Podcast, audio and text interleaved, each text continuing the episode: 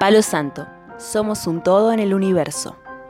Palo Santo es un ciclo de podcast que abre un espacio para reflexionar sobre la espiritualidad y la búsqueda del yo interno a través de prácticas alternativas de evolución y autoconocimiento personal en el aquí y ahora. Y el tarot evolutivo es como un espejo, te ayuda a mirar, mirarte a vos mismo hacia adentro. Yo siempre digo, uso esta frase, estas respuestas que yo te doy no son más que respuestas de tu alma, que vienen de tu interior. Hola, soy María José y en este episodio de Palo Santo vamos a hablar del tarot evolutivo. Para comenzar, queremos compartir un fragmento del diario La Nación sobre la leyenda del tarot. El tarot se remonta a las primeras décadas del siglo XIII, cuando los mercaderes del Mediterráneo recorrían la extensa ruta de la seda por China, Persia y África, trayendo entre sus pertenencias el primer mazo de cartas conocido en Occidente llamado Manluk. Su origen era islámico y estaba organizado en cuatro palos. Durante el siglo XV, en Europa, a los naipes incorporó un quinto palo, los triunfos, que eran cartas con dibujo de flores o escenas variadas que resultaban superiores a la de los palos ordinarios. Sus figuras eran casi las mismas que en la actualidad conocemos como los 22 arcanos mayores del tarot. Con la incorporación de los triunfos nació un nuevo juego llamado Tarot en Italia, Tarot en Alemania y Tarot en Francia. Aparentemente, era común en las reuniones sociales pedirles a las doncellas y a los caballeros que sacaran al azar alguno de los 22 triunfos y a continuación describir su personalidad o destino en función de la figura elegida. Sin embargo, se fueron desarrollando tiradas del tarot que no hacen proyecciones a futuro, sino que se concentran en el aquí y el ahora del consultante, y así poder identificar potencialidades para su crecimiento personal. Para hablar del tarot evolutivo, entrevistamos a la taromante Ivana Barreto Viloni de Corrientes. El tarot evolutivo es una sesión o es una especie de herramienta, instrumento que nos ayuda con el autoconocimiento. Es un mazo de cartas que cada uno tiene su simbología. Están los que se llaman arcanos mayores, que son las figuras que por ahí más se conocen, y los arcanos menores, que son más o menos relacionados con las cartas que conocemos de truco y demás que tienen sus distintos palos. Lo que diferencia el tarot evolutivo del tarot predictivo es que las respuestas las encontramos en nosotros mismos, al interpretar los símbolos en una conexión de nuestro yo consciente con nuestro yo inconsciente. En el tarot predictivo es un tarotista el que nos guía. No se trata de que una técnica sea mejor que la otra, sino las respuestas que buscamos en ese momento. El evolutivo se centra en el momento presente, sin desvalorizar y sin dejar a un lado la otra postura. Es como que te da la libertad de elegir vos qué querés saber.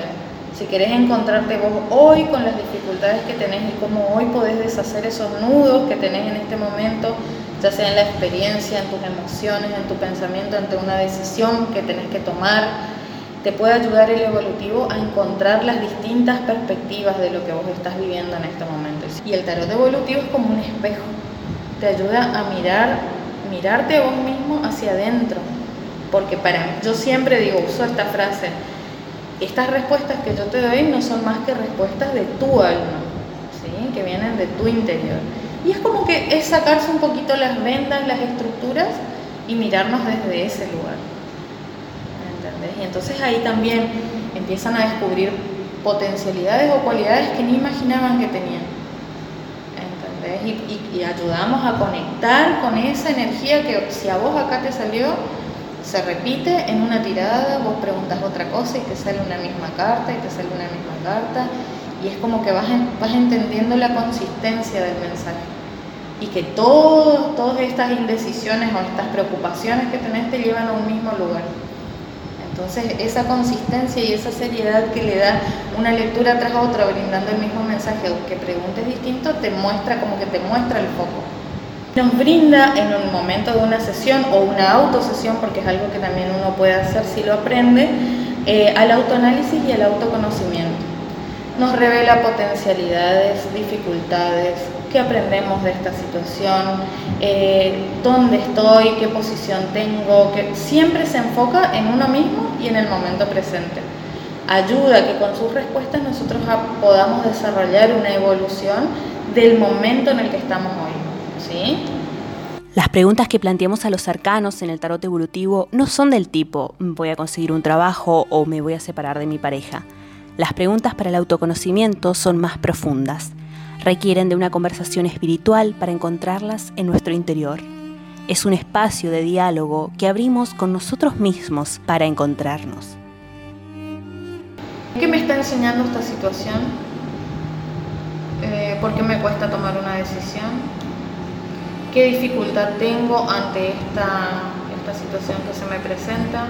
¿Qué tengo a favor? Eh, tiradas típicas son, por ejemplo, ¿dónde está mi alma hoy? ¿Hacia dónde va?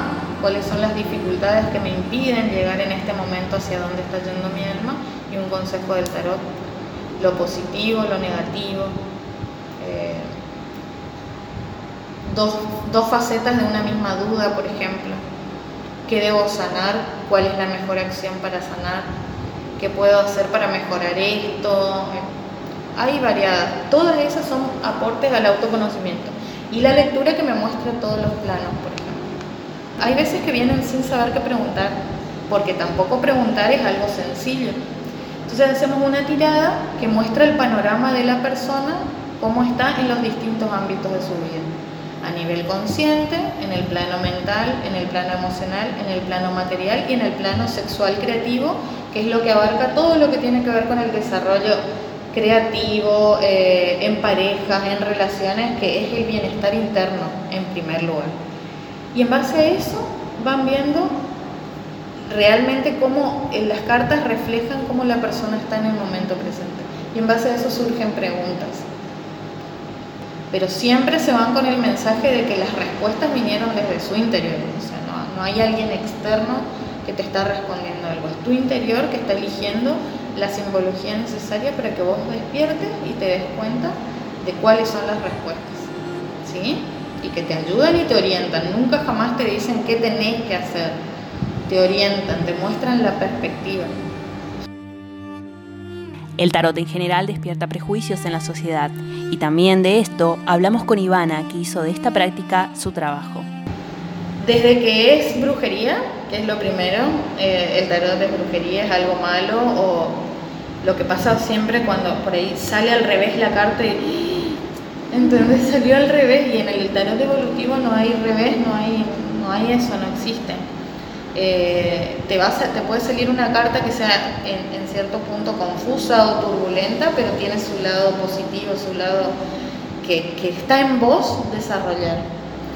Eh, sale el arcano 13, que es la muerte, y es como. El diablo, por favor, pero son cartas muy poderosas y muy buenas. Eh, esos son mitos por ahí. lo que me pasó al principio también era yo para alargarme a laburar de esto dejé un trabajo que era lacio, que, pero era mi concepto de trabajo. Y nunca, para mí trabajo era entrar a las 8 de la mañana, salir a las 12 del mediodía, volver a entrar a, las 4, salir a las 9, tener vacaciones fijas. Eso era para mi trabajo, entonces yo tuve que romper con mi propio prejuicio. No sé, creo que el acompañamiento y la claridad en el mensaje ayuda un montón ser simple en lo que no rebuscado, en ayudar al otro que vea los dos lados de una misma. Y creo que el mensaje se está extendiendo. En este episodio nos acercamos a una de las primeras prácticas que abordaremos en todo el ciclo, sobre espiritualidad y búsqueda del yo interno. Hablamos del tarot evolutivo y entrevistamos a la teromante Ivana Barreto Viloni. Gracias por escucharnos. Este podcast fue producido por Adma Estilo Saludable. Luz Flores y Sebastián Molina estuvieron a cargo de su producción y María José Alcaraz Mesa en la voz narradora. Búscanos en redes sociales, Instagram y Facebook como Adma Estilo Saludable.